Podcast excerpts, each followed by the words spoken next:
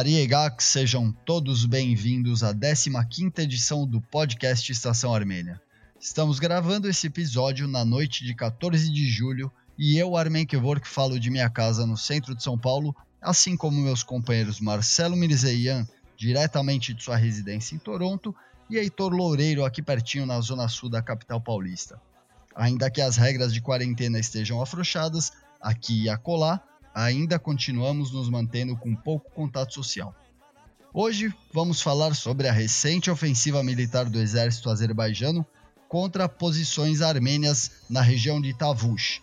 Analisaremos as baixas, as possíveis intenções dos dois lados e um panorama geral da questão. Falaremos também da Copa Armênia de Futebol e da Armenian Premier League. Traremos também notícias sobre a situação da Covid-19 em Hayastan, na Armênia, além de informações da coletividade armênia do Brasil. E antes de mais nada, para você que escuta o nosso podcast, se possível, não deixe de assinar o nosso canal em seu tocador de podcasts preferido, inscrever-se em nosso canal no YouTube e em nossas redes sociais. Procure por Estação Armênia. Acesse nosso site estaçãoarmênia.com.br. Então, nesse primeiro bloco, para a gente analisar essa questão das tensões entre o exército azerbaijano e o exército armênio na região de Tavush, Heitor Loureiro, seja bem-vindo, por favor. Fala Armen, fala Marcelo, ouvintes do Estação Armênia. Pois é, como o Armen comentou, nós tivemos nos últimos três dias, e de certa maneira ainda estamos tendo, enfrentamentos na fronteira entre Armênia e Azerbaijão. Para começar a contar esse, essa história né, e, e, o desenrolar dos últimos dias, das últimas horas, é, eu preciso fazer um primeiro disclaimer, um primeiro alerta e dizer que esse confronto não se dá em Nagorno-Karabakh. Normalmente a gente está acostumado a ver tensão na fronteira de Nagorno-Karabakh com o Azerbaijão, é, desrespeito do cessar-fogo ali na, na, naquela região, né, snipers, é, alguns morteiros. É, dessa vez não, a gente está falando aqui da região de Tavush, então, estamos falando da parte norte da fronteira entre a Armênia e a Azerbaijão, não da parte sul, onde fica Nagorno-Karabakh, justamente. Então, a região onde está acontecendo esses conflitos, esses contatos, se dá a, a meia distância entre Nagorno-Karabakh e a fronteira da Geórgia. Então, ali é, na parte norte, portanto, da Armênia e do Azerbaijão, mais ou menos na metade dessa parte norte, para localizar visualmente os nossos ouvintes. Né? Depois, quem quiser depois, dá uma procurada no Google, tem mapas bem ilustrativos, alguns grupos no Facebook, no Twitter também está é, tá aparecendo imagem de satélite com a descrição daquela região em destaque. Como as coisas começaram ali há, há três dias atrás, né, portanto, é, de sábado para domingo, ainda está um pouco nublado, a gente não consegue saber com muita clareza como começou. Ao que parece, o, o, exército armênio conseguiu, construiu, criou ali alguma estrutura, né, alguma infraestrutura avançada, um posto de controle, onde antigamente ficava uma base soviética, uma, uma unidade soviética militar, isso numa região muito próxima à fronteira reconhecida internacionalmente entre a Armênia e Azerbaijão. E aí eu tenho que fazer um outro disclaimer, outro aviso que é o seguinte: nós temos a fronteira de Juri, né, ou seja, a fronteira oficial, é, nessa parte norte, ali justamente na região entre Ardan, no Azerbaijão, e mais ou menos Movses, na Armênia, né, a vila de Movses, que está no, no centro dessa, dessa briga, dessa disputa, desses conflitos. Mas nós temos uma zona desmilitarizada, ou seja, uma região ali é, é, que entra alguns quilômetros no território azeri, em algumas partes, e outras partes entram em alguns quilômetros do território armênio, que é uma espécie de, de respiro, né, de, de zona de contato, de linha de contato, onde não há tropas, né, onde não há ocupação justamente para ser uma área de segurança. Pois bem, nesse espaço entre a fronteira internacional reconhecida de Armênia e Azerbaijão, portanto, ainda dentro de território armênio, e as linhas de fato da zona desmilitarizada, o, o, os armênios construíram ali, ou tomaram é, conta de uma estrutura que havia e na, no último final de semana o Azerbaijão tentou uma ofensiva, um avanço, isso também não está claro, dentro de um veículo militar, é uma espécie de, de seria um jipe maior e com algum tipo de equipamento é, de, de, armamento, é, com cinco pessoas ocupando esse, esse, esse veículo, portanto militares, eles tentaram ocupar, tentaram tomar essa posição que os armênios haviam construído. E aí o exército armênio, do seu lado da fronteira, disparou contra esse veículo militar que é, teria ultrapassado a fronteira entre os dois países e entrado nessa zona desmilitarizada. Esses disparos teriam sido de alerta, né, não teriam sido para destruir o, o, veículo ou para atingir o veículo. O veículo não parou, né, aí que disparos foram feitos de fato é, no veículo. Os seus ocupantes é, abandonaram esse veículo e regressaram para o território azeri, para suas posições originais. E nesse regresso, alguns deles, dois deles morreram e três foram feridos e hospitalizados. Nesse sentido, um desses que foi hospitalizado depois veio a falecer no hospital. E aí é, tem uma série de questões aí que a gente tem que, que, conversar, que a gente tem que pensar. As informações são desencontradas, as fontes são complexas. É, não dá para confiar muito no que o exército azeri fala, né, no que os, os, meios de comunicação do, do, do Azerbaijão divulgam. É, ao mesmo tempo, tem muito ruído na comunicação que chega para a gente das fontes armênias. Né? E aí tem a questão dos drones, que eu posso falar mais tarde também, que, e aí esse ruído ele vai sendo transmitido, uma pessoa fala uma coisa e outra pessoa compartilha, e chega lá na frente a informação é desmentida, né, ou não confirmada, mas aí já está espalhada de uma maneira que é difícil fazer o trabalho é, de buscar a informação principal. Então, é, tem sido um desafio nos últimos três dias para mim mapear e acompanhar essa, essa situação, mas de certa maneira eu vou tentar aqui sumarizar isso para vocês. Então, nesse primeiro momento, o que eu queria deixar claro é isso: né? um, um veículo militar ele é, se aproximou da fronteira, entrou nessa área desmilitarizada e daí ele foi alvejado pelas forças de defesa armênias a partir do momento que ele não recuou com os avisos. É. Aí, nesse contexto, inicia-se é, um bombardeio né, a partir de território é, do Azerbaijão em território armênio. Esse bombardeio se dá por artilharia. Né? Então, nós não temos, até o momento, enfrentamento de tropas na fronteira. Então, a gente não tem é, soldados lutando contra soldados na fronteira. É uma briga de infantaria, é, sei lá, uma visão mais comum que, que, que alguns dos ouvintes podem ter na, na, na, mente ao pensar numa guerra, né, num filme de guerra ou algo assim. É, o que nós temos são artilharias. Então, tem posições da artilharia azeria atirando, lançando mísseis, morteiros em território armênio e vice-versa. O exército armênio, o ministro da defesa da Armênia, tem acusado o Azerbaijão de usar uma espécie de lança-mísseis. Vou me poupar, poupar a mim e vocês dos termos técnicos, porque eu não domino essa área e é sempre muito fechado.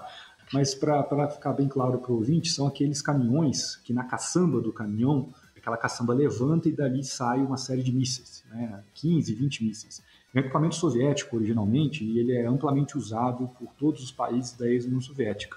É, Armênia Azerbaijão, inclusive, pelos números que eu vi, tem um número igual desses veículos, né, de 40 e poucos. É um veículo comum de, de guerra.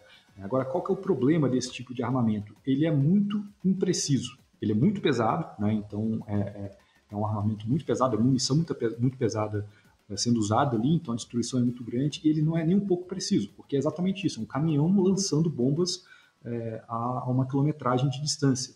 Então, nesse sentido, o, a, o Ministério da Defesa armênio tem acusado o, o Azerbaijão de bombardear posições é, armênias na região, na vila de Movsas, né, que é uma das vilas próximas à fronteira, mas também na vila de Berd e de Tinari, e ter atingido alvos civis armênios. E nisso, o, o exército armênio reage ao, ao bombardeio azeri, tentando neutralizar esse tipo de armamento que está do lado do Azerbaijão da fronteira. Algumas imagens de satélite têm, têm mostrado para gente, nas últimas horas, que em algumas vilas do, do, do, do Azerbaijão, sobretudo Dondar Kushiko, esses lança-mísseis do, do, do, Azerbaijão foram instalados muito próximos a casas de civis. Então, de fato, o bombardeio armênio atingiu casas de, de população civil, né, de moradores de, de, de, vilas do lado do Azerbaijão e causando inclusive morte de civis do Azerbaijão. E aí começa toda a retórica né, de os, os, armênios estão bombardeando casas de civis do Azerbaijão e coisa e tal. Né, assim como no, no, episódio que eu contei antes, do, dos cinco militares que estavam nesse veículo e se aproximaram da fronteira, né, também morreu um soldado de 18 anos, um soldado nascido em 2002. Né? E aí, imediatamente, já começou aquela discussão de Ah, mas os armênios estão matando os nossos jovens, estão morrendo os militares de 18 anos, crianças, os mártires e coisa e tal. Então, é uma situação de, de, de conflito, é uma situação de quase guerra, uma situação bem delicada. É, nós temos, até o momento, 15 mortos, né, contando os dois lados. Do lado armênio, temos aí é, informações confusas, parece que foram quatro militares armênios mortos. Né, e do lado do Azerbaijão, nós temos, além desses iniciais, é, três militares que foram mortos no, no início né, dos enfrentamentos, também alguns outros oficiais de alta patente morreram nas últimas horas, inclusive um general do exército do Azerbaijão. E aí isso leva a coisa toda para um outro patamar. Né? Primeiro, a gente tem que pensar o que, que estão fazendo na região altos oficiais do exército do Azerbaijão. Ou seja, não é apenas ali é, recrutas, né, ou a força de, as forças de segurança convencionais que estão entrando em conflito a partir de um incidente. É, tem altos oficiais na, na região e, portanto, há uma operação maior, ou em curso, ou sendo planejada. Segundo, é a primeira vez que morre um oficial do Azerbaijão desde a guerra de Nagorno-Karabakh, desde o fim da guerra, ou pelo menos cessar-fogo, em 94. A morte desse oficial ela causou uma comoção muito grande no Azerbaijão hoje. Né? O corpo desse militar é, foi levado para Sumgait, né, que é um, uma cidade próxima a Baku, da grande Baku. Teve um cortejo fúnebre acompanhando né, esse esse corpo, que amanhã vai ser enterrado num cemitério dos heróis é, do Azerbaijão. E isso tudo ensejou uma manifestação popular em Baku na noite de hoje, que levou aí é, algumas milhares de pessoas para as ruas. Também esses números são muito difíceis de dizer. É, originalmente, uma manifestação que nasceu ali com algumas dezenas de pessoas, que chegaram a algumas centenas de pessoas, e é, a partir da difusão das redes sociais, mais manifestantes se juntaram a essa multidão, até que chegou ali na pelo menos 10 mil pessoas nas ruas de Baku. E só agora, e agora são quase 5 da manhã no, no Azerbaijão, nesse momento que a gente está gravando, é, só agora essas pessoas foram para casa, se dispersaram após uma ação violenta da polícia em Baku para dispersar essas pessoas, com bombas de gás, com balas de borracha e com caminhões de água, né, com aqueles caminhões de água. Em algum momento dessa manifestação, é, os, os, manifestantes entraram, inclusive, no parlamento. Eles conseguiram invadir o parlamento do Azerbaijão e de lá foram tirados pela polícia. É, e agora a situação é um pouco incerta. É, parece que, a, que a, a, situação na fronteira está um pouco mais calma, mas a situação é, se volta para o Azerbaijão. A gente não teve nenhum pronunciamento do Ilhan Aliyev até o momento sobre essas manifestações, né? E, e as manifestações assim beiram o ultranacionalismo em alguns em algumas falas, alguns discursos que foram feitos hoje em Baku são também é, anti-armênios né, e, e, e, marcadamente anticristãos também, com, com, com uma pauta é, jihadista em alguns casos. Mas até agora o William Aliyev não deu um pronunciamento, a sua opinião sobre essas manifestações, então a gente não sabe até o momento se o presidente do Azerbaijão, já presidente há 13 anos do Azerbaijão, se ele vai conseguir capturar esses anseios da população do Azerbaijão que estavam nas ruas de hoje pedindo uma reação vigorosa contra a Armênia, pedindo para irem à guerra, inclusive com slogans dizendo é, fim da quarentena e início da guerra, né, e nos mandem para a guerra, nos mandem para a guerra, nos mandem para a guerra. A gente não sabe se ele vai conseguir mobilizar isso ao seu favor ou se essas manifestações vão tirá-lo, né, tirar o Aliyev como fraco, como um líder fraco, anti-ameaça armênia e, é, portanto, se tornar manifestações contra o regime do Aliyev. É, Para encerrar essa, essa, exposição que eu estou tentando fazer aqui, é, a gente tem que lembrar que tanto a Armênia quanto a Azerbaijão estão bem enfraquecidos nos últimos dias por conta da pandemia do novo coronavírus. Casos confirmados, é lógico que há uma subnotificação absurda nos dois casos, mas na Armênia a gente tem 32 mil casos confirmados, quase 33 mil casos confirmados e 581 mortes. No Azerbaijão, nós temos quase 25 mil casos confirmados e 313 mortes. No Azerbaijão, é, tem tido um problema muito grande para conseguir conter a pandemia e manter o isolamento social, o distanciamento social e as medidas sanitárias que a gente conhece, que são eficientes para conter a disseminação do novo coronavírus, e isso tem piorado a popularidade do Ilhan Aliyev, né, que nos últimos dias, antes do, do, dos primeiros conflitos na fronteira, já tinha ali feito algumas ameaças, algumas sugestões é, dizendo que o grupo de Minsk, por exemplo, que é o grupo que media o conflito, é, era inútil, é, provocando o, os armênios, dando algum grau de, de, de belicosidade ao seu discurso. Né? Então, nos últimos dias, eles já estavam com uma retórica belicosa para tentar, em alguma medida, é isso que alguns analistas falam, mitigar, diminuir, esconder um pouco os efeitos do novo coronavírus na sua popularidade no seu governo. Então, agora é esperar algumas horas, nas próximas oito horas, máximo, imagino eu, ele vai vir a público fazer algum tipo de manifestação, fazer algum tipo de, de pronunciamento, ou no Twitter, ou né, na, na, imprensa do Azerbaijão, e aí a gente vai ver como que essas manifestações de hoje e os últimos conflitos na fronteira podem ser usados pelo presidente do Azerbaijão.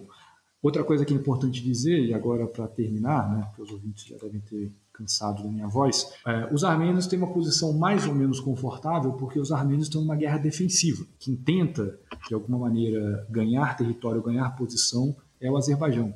Né. Então, os armênios têm total controle até o momento das fronteiras de norte a sul. Então, tanto em Nagorno-Karabakh quanto é, na região de Tavush, a situação é controlada e contida pelo exército armênio. Isso também ajuda a explicar por que, que os armênios têm menos baixas do que os azeris, porque a iniciativa da ofensiva é do Azerbaijão. Então, como os armênios defendem, os armênios têm uma posição mais tranquila, vou chamar assim, se é que é possível falar de tranquilidade num cenário desse, uma posição mais favorável para defender as suas posições e as suas fronteiras. Né? E aí também tem a questão geográfica, né? porque a região de Tavush é uma região montanhosa, assim como a região de Nagorno-Karabakh então, isso dá uma vantagem geográfica para quem está naquela região, para quem controla aquela região. Também não podemos esquecer que a Armênia tem fronteira com o Azerbaijão a leste e a oeste, então é necessário muita atenção é, nos próximos, nas próximas horas, nos próximos dias, para entender como que vai se dar a movimentação de forças do Azerbaijão, tanto na região de Tavush, quanto na Nagorno-Karabakh, mas também na região de Nakhchivan,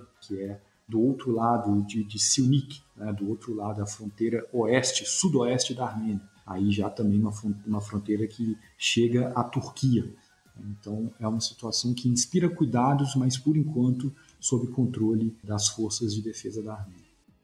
Marcelo, posto tudo isso que o Heitor explicou, de maneira bem, digamos, sucinta, né? Aparentemente, para quem está ouvindo, foram vários minutos, mas uh, realmente para explicar toda essa questão, toda essa problemática, o Heitor foi super sucinto na questão, mas você tem algo a acrescentar sobre essa, esses enfrentamentos que têm acontecido?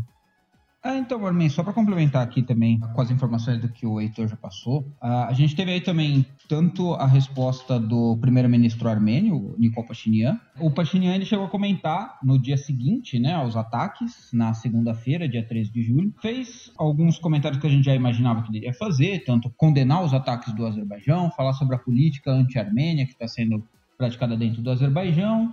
Fala ali também em nenhuma ação provocativa fica sem resposta, né? Então ele já já deixa aí claro que o exército armênio poderia estar se preparando para fazer algum movimento ou não também, né? Esse tipo de declaração às vezes é só para poder mostrar que a gente não vai aceitar calado um ataque do, do vizinho e até para deixar também num, num, sentido intimidatório para o Azerbaijão. A gente teve também uma declaração, apesar do Aliyev, como o Heitor falou, o Aliyev ainda não deu nenhuma posição oficial sobre o assunto, o ministro de Relações Exteriores do Azerbaijão fez uma nota aí também, também soltou uma declaração, é, e com uma tática bem comum de ser utilizada, não especificamente pelo Azerbaijão, mas a gente vê em vários outros casos também, que é de retornar as acusações que estão sendo feitas contra você como se fossem acusações para a parte que está acusando, ou seja, é, eles colocaram como se a Armênia que tivesse tentado atacar o Azerbaijão, na cidade de, por acaso o nome é muito parecido com o da província de Tavush, que é a, a cidade de Tavus, que é, fica ali perto também, e que eles uh, tentaram impedir o avanço armênio, aí que acabaram tendo baixas. Eles não explicam nessa declaração como que eles impediram o, o avanço armênio e os oficiais azeris acabaram morrendo, mas os armênios não avançaram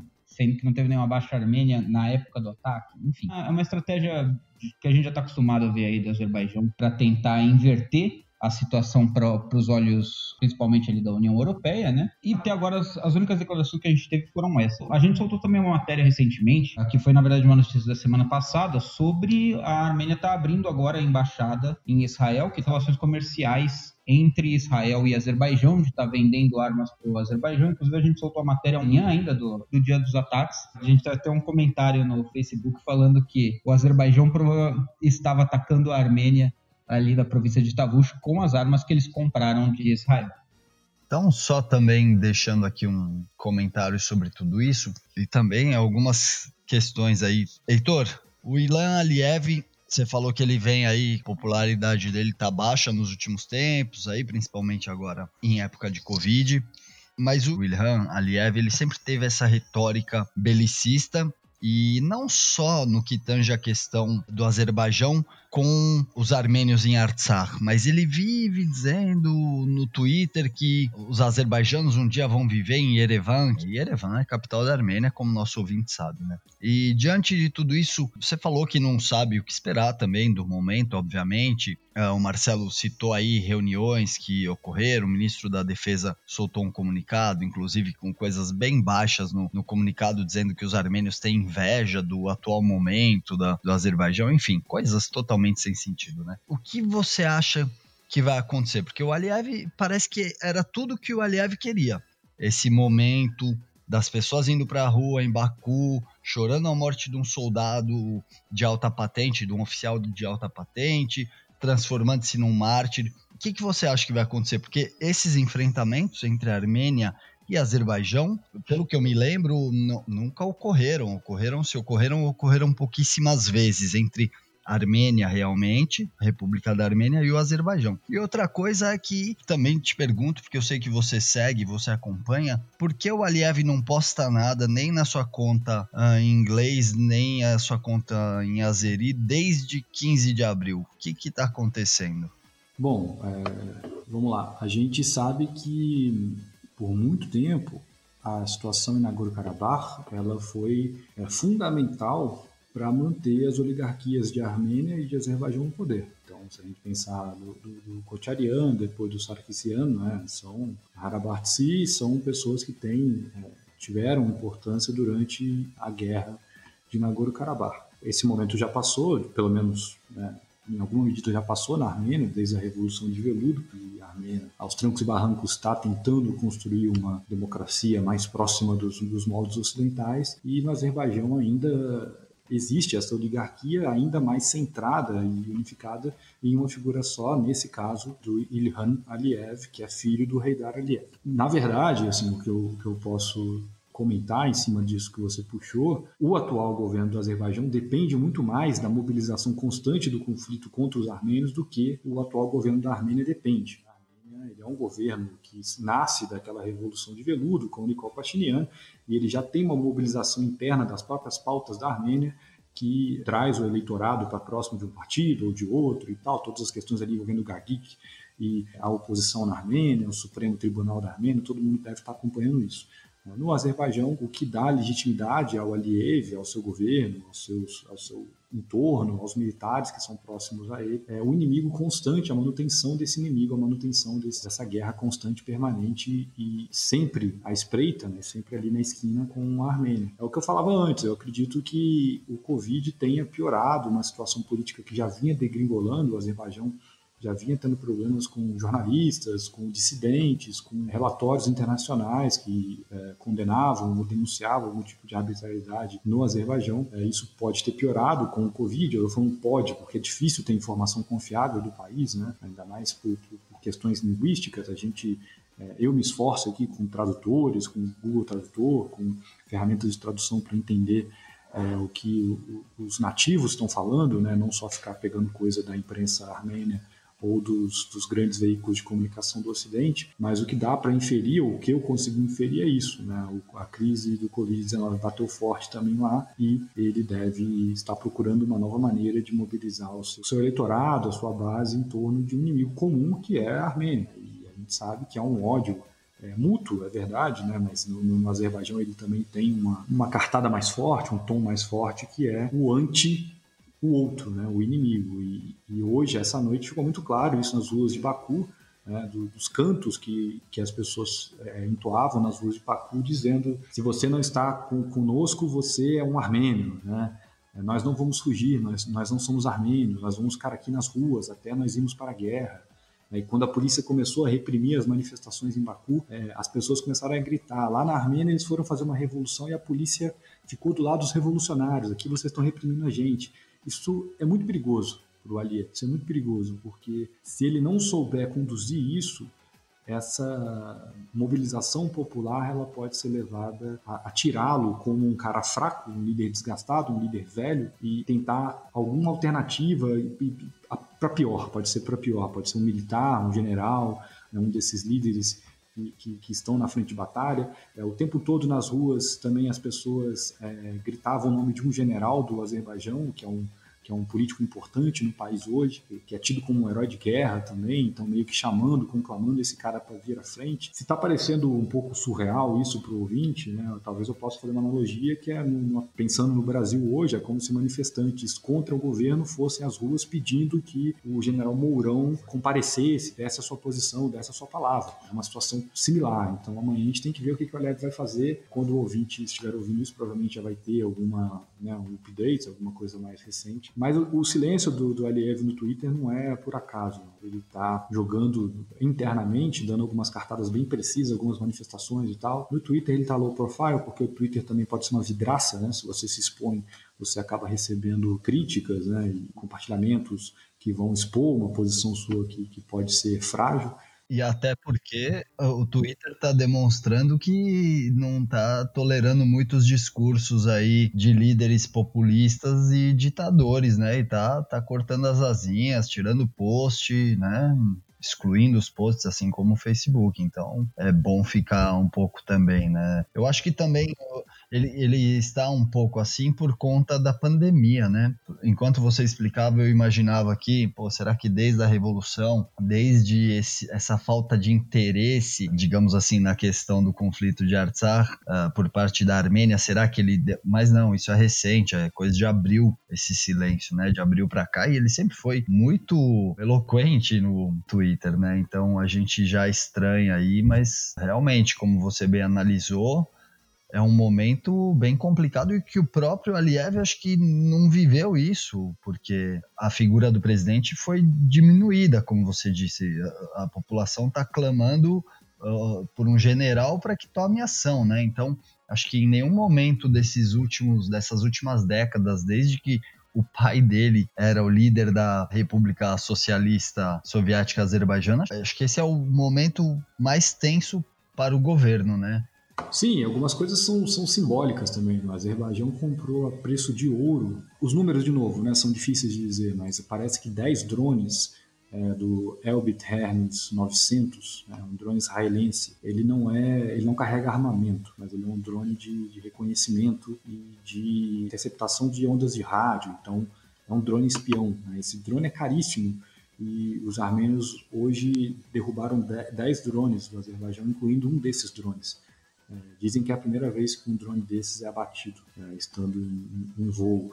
Então, assim, tem umas, umas situações também que são, são estranhas, né? que, que são vistas, perde um general, perde um, um equipamento caríssimo, né? que foi comprado a preço de ouro, que teoricamente era a última palavra em guerra inteligente do, do Azerbaijão. Os armênios, o pessoal da, da, do Conselho Nacional Armênio dos Estados Unidos está dizendo, é, mostrando fotos e tal, eu vi por algumas pessoas compartilhando isso, não tive tempo de correr atrás da informação, que é, um dos bombardeiros do Azerbaijão hoje destruiu uma fábrica de máscaras na Armênia, então uma, uma estrutura que, de uma das vilas próximas à fronteira que está fabricando máscaras para justamente para o combate do Covid, e essa estrutura foi destruída hoje pelo Azerbaijão.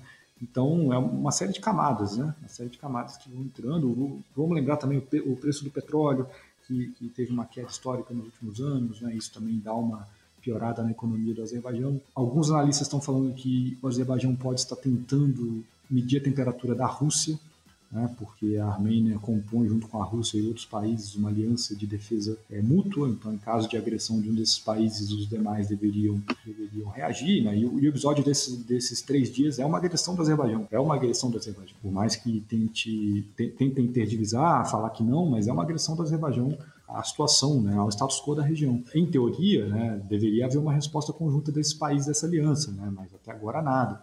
E, e, e todas as, as, informações que a gente tem de organismos multilaterais, né, seja da ONU, são muito fracos, são muito frágeis. Ah, torcemos para que tudo fique bem, para que os dois países respeitem o cessar-fogo, né? Assim, meio que, meu, se virem aí, tentem não causar muito problema, que a gente não vai se meter nisso não. É uma encruzilhada, eu acho que para finalizar essa discussão é uma encruzilhada e a gente não tem como saber o que vai acontecer. Eu, olhando agora, depois de ter passado já são vai, mais de 12 horas acompanhando essa história, eu acho que os armênios têm uma vantagem militar e tática, né? a situação não está fora de controle, é, muito pelo contrário, os armênios têm total controle da situação, mas o Azerbaijão é um país é militarmente importante, é um país que tem recursos, é um país que tem é, uma população que se mobiliza para esse tipo de conflito, a ver como que o Aliyev vai se apropriar desse momento em seu benefício, se é que ele vai conseguir fazê-lo. Perfeito. Para a gente encerrar essa questão, eu só queria também uma opinião sobre o que você estava falando agora, bem no finalzinho da sua fala, me veio à cabeça que uh, quando ocorreu a guerra de abril em 2016, aquele, a guerra dos quatro dias, que o Azerbaijão atacou, fez uma ofensiva contra Artsakh, eu não vi uma. não uma mobilização, mas digo um temor tão grande por parte dos armênios. Por exemplo, os armênios que eu conheço, que vivem na Armênia, na internet, pelo que eu vi. Isso tem a ver agora porque a questão é diretamente com a Armênia, eles estão muito mais preocupados em espalhar notícia e falar, pessoal, olha aqui, o, o Azerbaijão está atacando a gente em plena pandemia, como o mundo vai deixar isso acontecer?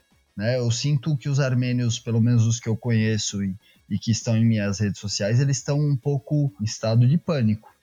É, porque Primeiro, agora é realmente algo na fronteira da Armênia, né? É, antes era em Artsar, que, querendo ou não, é uma região que, que já tem preparo, expertise para lidar com situações de confronto ali que são diárias. Né? Lógico que em abril de 2016 a situação é, chegou a um limite que não chegava desde 94, e é importante dizer também, a situação de hoje não, não se equipara à de, à de 2006, 2016, melhor dizendo, porque em 2016, no final das contas, foi uma guerra de 4, 5 dias, a gente teve 200 mortes. Né? A gente está falando aqui hoje ainda de 15 mortes. Então ali a gente teve contato de tropas de fato, e inclusive tomada de posição, né?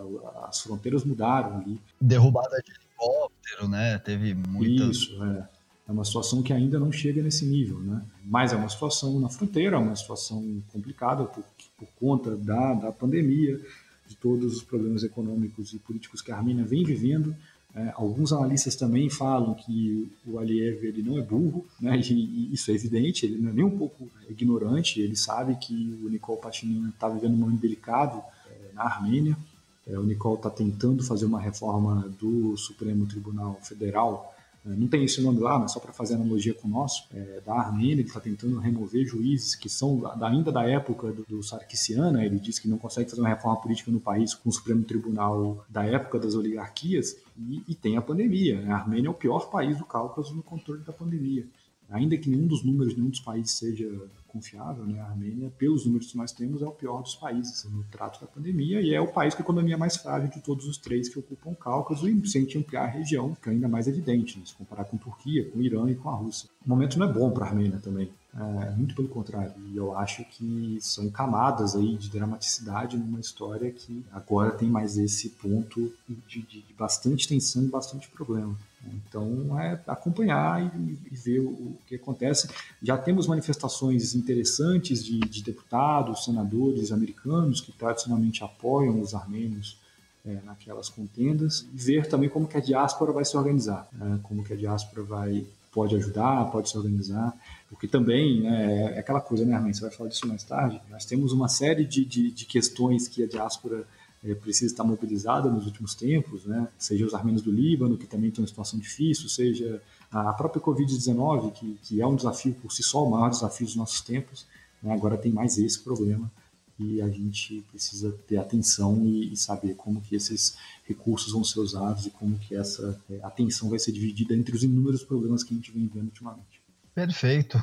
Acho que dessa maneira a gente explicou bem o que está acontecendo e a gente chama o nosso leitor, nosso ouvinte a ficar atento em nosso site estaçãoarmênia.com.br, em nossas redes sociais, porque qualquer novidade, qualquer update na situação na Armênia ali, a gente vai divulgar em nosso site. E dessa maneira, acho que falando um pouquinho do Covid e bastante dessa questão das tensões entre os exércitos armênio e azerbaijano, acho que a gente encerra esse primeiro bloco.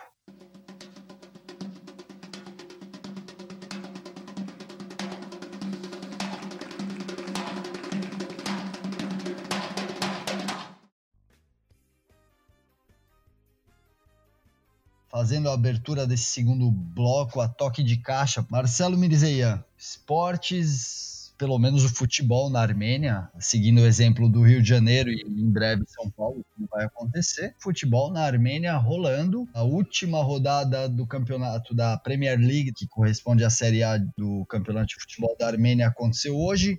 E na semana passada aconteceu o jogo final também da Copa da Armênia. Os mesmos times. Você consegue explicar para a gente um pouco como foi tudo isso? É isso mesmo, Armin. A, a, temporada do Campeonato Armênia é diferente do Brasil, né? Até porque a Armênia está num hemisfério diferente do Brasil, então eles começam, assim como o Campeonato Europeu, assim como outros campeonatos, na metade do ano é, e vão até o, a metade do ano seguinte. Ou seja, a temporada era de 2019 e 2020. Tava vindo, tava desde agosto ali de 2019 é, essa temporada rolando. Teve a parada na pandemia, assim como vários outros uh, campeonatos pelo mundo, assim como vários outros eventos que foram cancelados também. E daí a gente teve, como a gente já citou até no último podcast, a decisão de voltar ali em abril eles voltaram a treinar, mas em maio de fato voltou o campeonato e a Federação Armênia de Futebol tomou a decisão de dividir o campeonato em dois grupos, né, em que seria o Championships Group, que seriam seis times que estavam já em primeiro na tabela e disputariam um título, e o Relegation Group, que seriam os quatro últimos times que disputariam, em teoria, não serem rebaixados só, né. É, no fim das contas, o FC Erevan ele acabou desistindo de participar. Na verdade, até abandonou o torneio por causa de questões ah, econômicas, né? Pelos que eles alegaram, então ninguém foi rebaixado. E até por causa da questão do que está acontecendo na segunda divisão da Armênia também, eu vou dar uma pincelada aqui mais pro fim. Quando o campeonato tinha parado, o Ararat Armênia já estava em primeiro lugar, né? Ele já estava tomando ali a liderança do, do campeonato tá, parecia tá tudo encaminhado para o título. Armênia é um time que foi fundado em 2017, então participou primeiro da, da temporada 2018-2019 e ganhou. E agora já estava de novo na liderança, então já estava se mostrando um candidato bem sólido ali, né? Uma estrutura bem, é, bem preparada aí para disputar os campeonatos na Armênia. Mas quando voltou da pandemia, parece que deu uma tropeçada, né? Começou a empatar muitos jogos, começou a perder alguns títulos, alguns jogos teoricamente que seriam contra equipes fáceis que não estavam tão bem no campeonato. E aconteceu até aí de a duas rodadas do final ele perder a liderança, o Chirac conseguiu tomar a liderança. Chirac que inclusive também acabou tropeçando, acabou terminando o campeonato em quarto lugar. E daí agora, hoje, na verdade, a gente está gravando no dia 14 né, de julho, mas o ouvinte vai estar tá ouvindo aí no dia 15, o Ararat Armênia fez o último jogo, foi a rodada final do Campeonato Armênio, contra o Noah, que na verdade é o segundo jogo que ele disputou contra o Noah, assim como o Armei falou, a gente teve também a Copa Armênia, que aconteceu há quatro dias atrás, né, a final da Copa Armênia contra o Noah.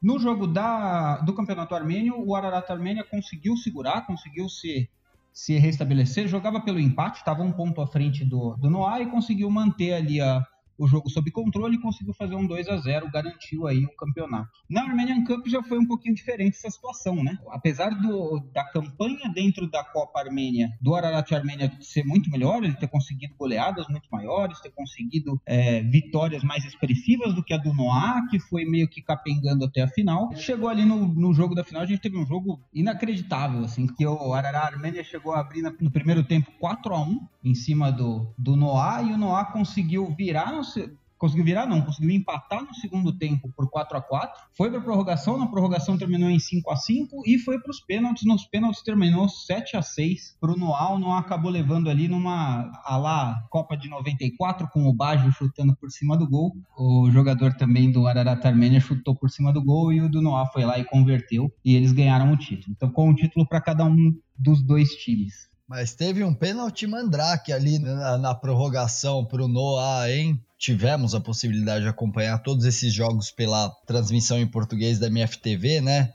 E a gente assistiu, inclusive, acho que a gente estava comentando no grupo na hora. Mas aquele pênalti lá pro Noah foi um pênalti mandrake, não foi não? Foi, foi. Não, emoções à, à flor da pele. Esse jogo foi bem disputado. Bem diferente do jogo que a gente teve hoje, que foi muito mais controlado. Não foi ruim, mas foi controlado. E como o Armin citou, quando a gente voltou do, da pandemia, a gente teve a, a, grata notícia de que a MFTV é, ia começar a fazer a transmissão dos jogos aqui do Brasil com narração em português, né? Porque a gente já tem a, a transmissão dos jogos pelo perfil oficial do YouTube da Federação Armênia de Futebol, ela já transmite os jogos do Campeonato Armênio, mas agora a gente teria a retransmissão desses esses mesmos jogos, só que com narração em português. A MFTV, na verdade, é um grupo de amigos que se juntou aí durante a pandemia e que teve também aqui no Brasil com a paralisação dos jogos, é, o pessoal estava carente de assistir um futebol, né? A MFTV tem aí um grupo bem grande até de comentaristas, de narradores, eles têm quatro narradores diferentes, tem vários comentaristas, e na verdade eles estão cada um em sua casa, em pontos bem distantes do Brasil, tem gente do norte do Brasil, tem gente do sudeste, tem gente do nordeste, e eles começaram a narrar alguns jogos transmissão, digamos, sem autorização, quando eles começaram ali em abril, e daí a Armênia foi um dos primeiros, é, junto com Belarus, acho que foi, a Armênia foi até antes de Belarus, foi o primeiro país em que deu o direito de transmissão, o direito de retransmissão dos jogos para português para a MFTV. Então eles estavam fazendo a retransmissão no YouTube e com a, o aval da Federação Armênia de Futebol. Então foi muito legal. Eles têm um, um, um estilo de narração aí, vamos dizer, mais descontraído, até porque o jogo às vezes ele dá uma parada e dá, fica meio truncado ali o jogo, eles aproveitam para falar sobre algumas outras coisas, mas foi é, eles souberam honrar bem legal a, a Armênia, trouxeram fatos curiosos sobre a Armênia, tanto antes do jogo, durante o jogo, a gente viu ali, eu acompanhei muitos jogos deles, eu acho que eu perdi um ou dois jogos, assim, no máximo, que eles transmitiram. Deu, dá pra ver, deu pra ver a curva de aprendizado até deles mesmo. No começo não sabia, os primeiros jogos eles falavam, ah, sabia que tem um Monte Arará, parece que o, a Arca de Noé parou lá, não sei o quê, mas pra frente ele tava aprendendo a pronunciar o nome de jogador. No jogo de hoje aí, que a gente teve o pré-jogo para falar sobre como seria a final, é, eles já estavam comentando sobre cada um dos jogadores, como estava a posição, como cada um jogava, qual era o melhor, qual no quê, porque que o, o técnico escalou um, não escalou o outro. Deu para ver aí que eles se dedicaram bastante aí nessa transmissão. Foi bem legal aí, agradeço aí o pessoal da, da MFTV por honrar a gente. E a gente vai ver aí agora também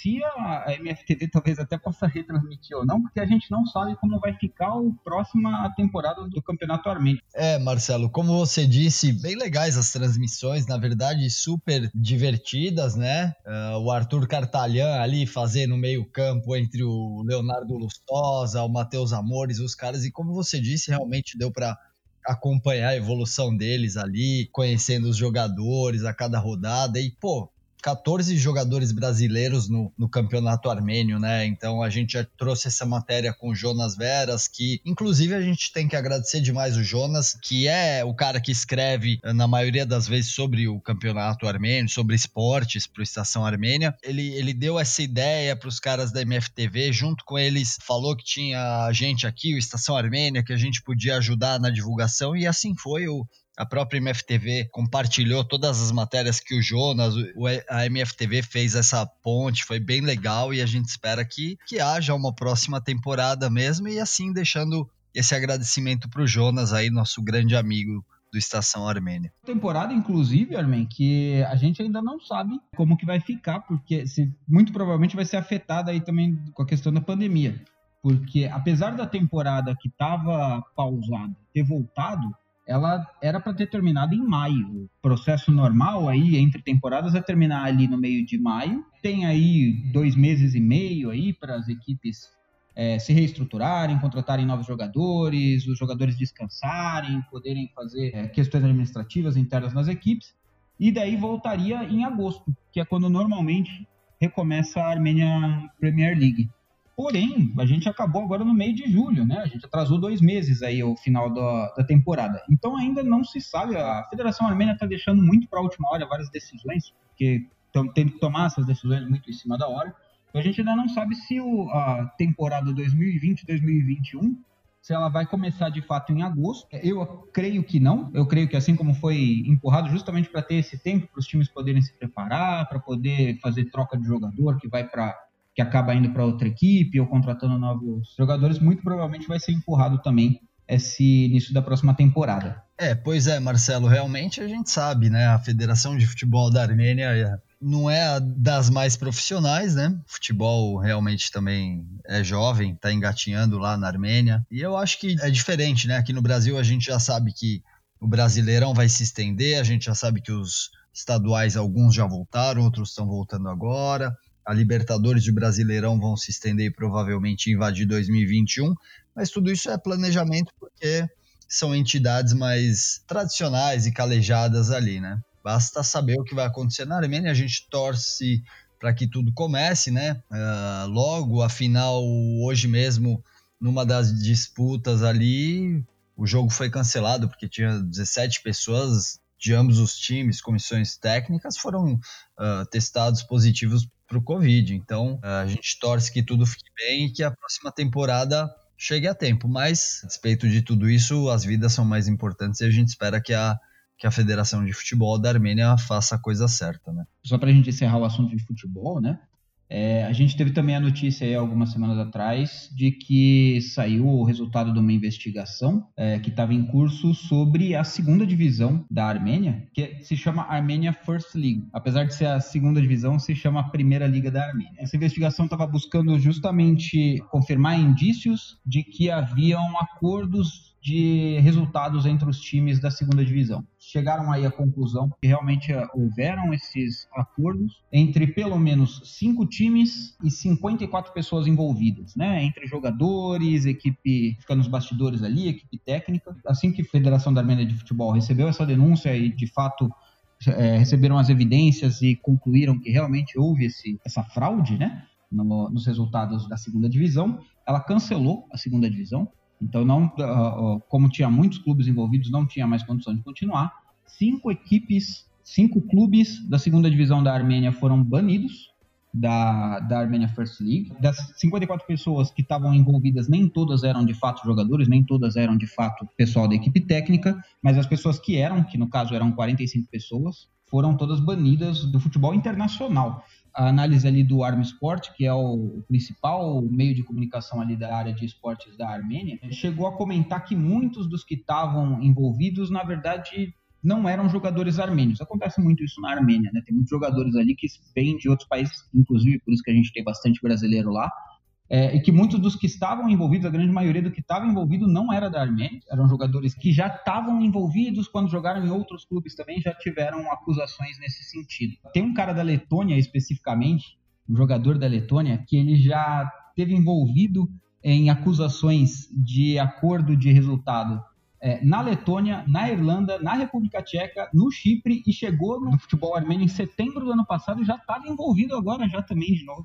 e agora dessa vez ele foi banido do futebol internacional. Mas muitos dos que estavam envolvidos era principalmente tinha bastante gente ali que era meio campo, mas principalmente goleiro, né? É, a gente fala muito de mala preta, do time querer perder, mas é muito difícil você pegar de fato, na prática, você colocar 11 jogadores de um lado, outros jogadores do outro, num jogo que está sendo televisionado ou que seja, que tem gente assistindo, e você conseguir fingir ali um ataque ou fingir que vai levar um gol. Isso não costuma acontecer. Mas um goleiro é mais fácil ele deixar uma bola passar. É, na verdade, hoje em dia existem diversas modalidades de apostas, né? Nos esportes, em sites e etc. E no futebol a gente vê esse advento cresceu demais e não, não são só os goleiros que têm essa possibilidade de manipular os resultados, os árbitros também, claro, isso é um problema da federação que tem que, apesar dos jogadores serem ou não serem armênios, a maioria que cometiam essas, esses delitos, esses, essas infrações, isso tudo só é possível por conta dos malfeitos das federações de futebol, né?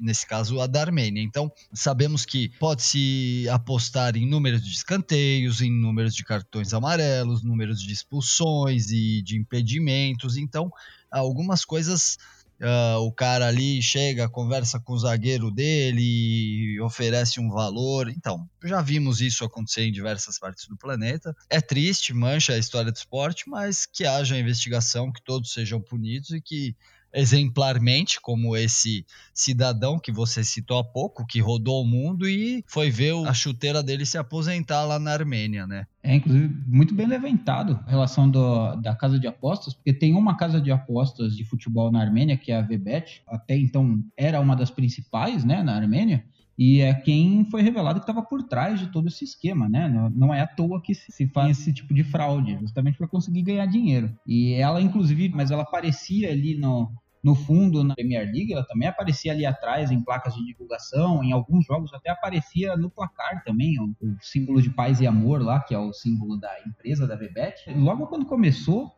essa investigação sobre essas fraudes, já sumiu todo o material de divulgação dela. A Premier League já cortou totalmente é, tanto na parte de divulgação quanto na parte do que ele chegava a aparecer até no placar, tudo, era tudo patrocinado por eles e já desapareceu. Bom, Fato é, temos Ararat Armênia então, campeão aí da Armenian Premier League, então com vaga de, na fase de qualificatórias da Liga dos Campeões da Europa. Então, e a gente teve o Noah que ficou em segundo e o Arlasquerda em terceiro. Esses dois eles garantem suas vagas na Europa League. E o Chirac também. O Noah já garantiu da Copa, então daí o Chirac ganhou. O quarto colocado no caso ganhou a oportunidade de ir também. Então teremos futebol armênio na Champions League, na Europa League da próxima temporada. Esperamos que nas fases de grupo, né, que passem as fases preliminares. Então encerramos esse bloco por aqui e vamos rumar agora para o nosso terceiro e último bloco.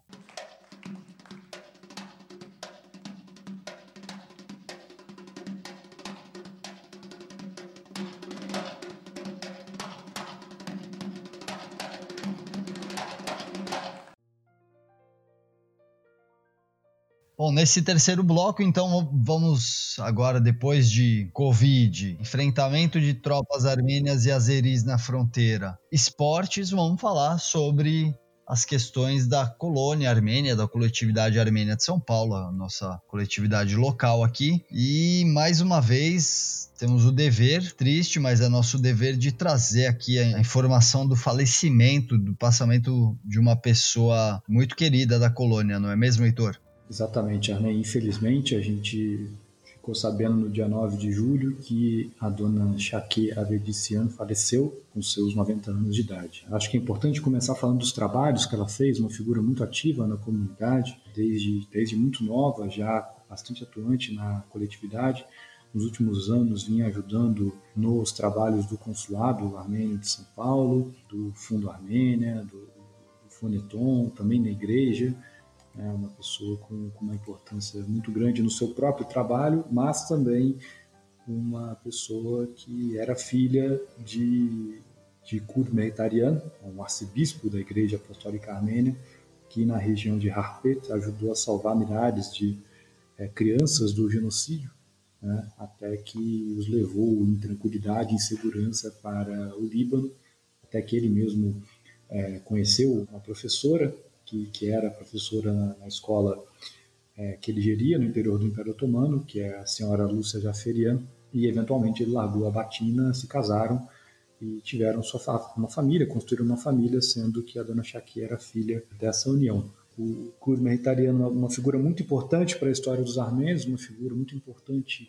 para os armênios do Brasil, é uma figura muito importante para o Sutyun também, é, o Simon Vratizian, das vezes que veio ao Brasil, se encontrou com o Kud Meritariano e quando veio a última vez o Kud já falecido, foi até o cemitério prestar sua homenagem ao, ao seu amigo e uma pessoa a quem ele admirava. Dona Lúcia Jaferian, também sua esposa, portanto mãe da Dona Chaque, também uma, uma, pessoa que organizou as escolas armênias desde o seu primeiro momento né, aqui em São Paulo. Então, é, uma pessoa que é, nos deixa nesse momento, Dona Chaque, que não só tem importância muito grande pelas suas próprias ações e seus próprios trabalhos ao longo dos seus 90 anos de idade, mas também é, pelas suas histórias, pelo seu arquivo, pelas suas memórias, pelo tudo aquilo que ela podia compartilhar, a história da sua família e da história dos armênios, é, e que eu tive a chance de, de, de, de acessar e de, de receber é, boa parte desse material que ela compartilhou comigo de maneira tão generosa tantas e tantas vezes. Fotografei, entrevistei, registrei junto com o nosso amigo Carlos Antaranian.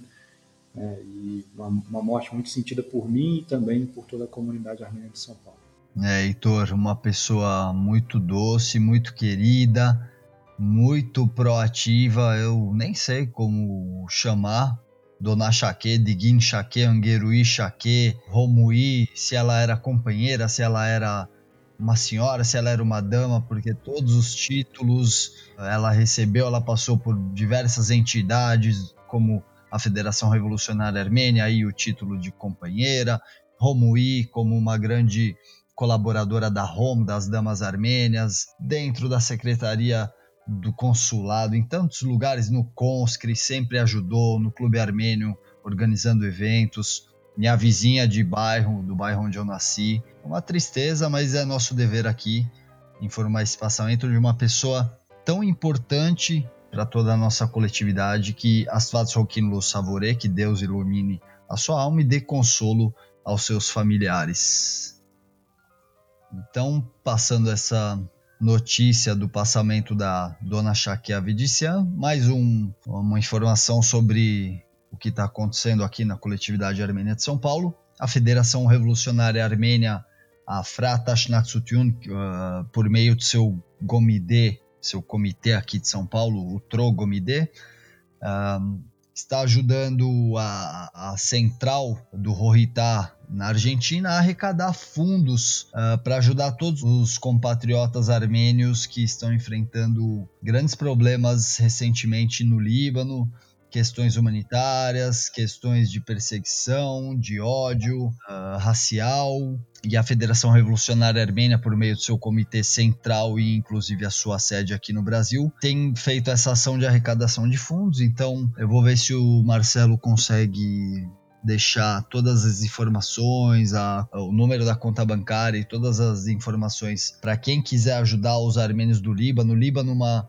uma coletividade, uma das mais importantes coletividades armênias da diáspora, juntamente com a da Síria, um lugar que era muito próximo das regiões armênias antigas que estavam na Anatólia, dentro do Império Otomano, então receberam muitos refugiados, muitos órfãos, e ali estabeleceram-se, principalmente no Líbano, uma coletividade armênia muito grande, com todas as suas instituições, entidades, igrejas. Enfim, o Líbano, a sua capital ali, Beirute também, que abriga o bairro armênio, famoso e tradicional bairro armênio de Burj Hamud, todas as suas instituições, escolas, faculdades armênias. Muitos anos o bastião da armenidade, enquanto a, eh, fora da Armênia, enquanto a Armênia fazia parte da, da das repúblicas socialistas soviéticas, então é nosso dever ajudar todos os armênios do Líbano. Então, esse é o recado. Por meio do, do Trogomide da Federação Revolucionária Armênia aqui de São Paulo, vocês podem ajudar. Para quem quiser mais informações, também pode acessar a página é, do Trogomide, Federação Revolucionária Armênia, no Facebook, ou pode também mandar uma mensagem para nós no Estação Armênia que nós orientaremos também para quem quiser ajudar. Uh, Marcelo, temos mais uma notícia da coletividade armênia de São Paulo. Algo local você gostaria de passar a informação para os ouvintes? Temos, temos sim, Armin. Eu, queria só colocar aqui como uma nota, né? Só para o ouvinte ficar sabendo. Uh, a gente teve uma edição muito legal da o Internacional, no caso lá fora se chama AGBU, né, lá nos Estados Unidos, é, em Europa, em outros lugares e afins. A gente teve uma edição bem legal aí da magazine deles, né, da revista deles, em que eles dedicaram a revista inteira para falar sobre os armênios na América Latina. Então a gente tem ali, desde falando de Chile, falando de de Argentina também, também tem bastante coisa, mas eles dedicaram uma boa parte também para falar do Brasil, tanto falando da, da Embaixada do Brasil, tem muita coisa falando principalmente do Carnaval, eles focaram muito, gostaram bastante do que foi organizado aqui durante a, a edição do Carnaval, o tema que foi utilizado no Carnaval pela Rosas de Ouro. E tem também, inclusive, eu e o Heitor, que também participamos ali. Eu falei, inclusive, do portal lá. Aliás, bastidores, viu? A entrevista original, inclusive, eu até comentava do Armin também. Eu colocava lá que o Armin entrou também, mas o editor achou por bem cortar e colocar amigos do Marcelo. E, Me limaram. Mas tá, tá bem legal essa edição. Tá bem legal essa edição. A gente tá só em inglês, lógico, né? A gente provavelmente não vai ter ela impressa no Brasil. Dá para acessar pela internet e a gente está esperando aí. Vamos ver se a Gabi Brasil consegue trazer ela para português para cá também. Muito provavelmente eu vou colocar algumas imagens só para o ouvinte, para o leitor poder só ter uma ideia de como que foi essa edição aí da revista, só para a gente já mostrar alguma coisa, pelo menos no nosso Instagram. Então é isso, amigos e amigas, ouvintes do podcast Estação Armênia. Uma semana é difícil para os armênios. uma semana complexa, a gente provavelmente vai ter novos temas é, sobre esses mesmos assuntos nos próximos dias, então fique ligado no Estação Armênia, em todas as mídias que a Estação Armênia tem e alimenta para você se manter informado sobre os assuntos da Armênia e também da diáspora. Amém. Seu boa noite, bom dia, boa tarde, seu até mais para os nossos ouvintes. É, primeiramente, agradecer você e o Marcelo, porque é um prazer poder me reunir com vocês, mesmo que à distância, e poder gravar esse podcast, falar das coisas, às vezes nem tão legais, mas de coisas que a gente ama e está envolvido. E, e é isso, agradecer aos ouvintes que também nos acompanham e sempre, desde o começo do Estação Armênia, vem dando esse voto de confiança pra gente. É isso, obrigado, um abraço a todos. Marcelão? É isso aí, obrigado Heitor, obrigado Armen, obrigado ao ouvinte que aguentou a gente até aqui. É, já tinha um tempinho que a gente não fazia podcast, então a gente achou por bem fazer esse daqui um pouquinho mais extenso. E nos vemos no próximo. Abraço. Sade Sutyun. Sade Sutyun. Para ser geograficamente honesto, eu preciso falar que eu estou em Atibaia, não estou em São Paulo. Muito obrigado aí pela correção. Não, tô brincando, vai. Põe isso no ar, não. Mesmo porque senão a Polícia Federal chega aqui.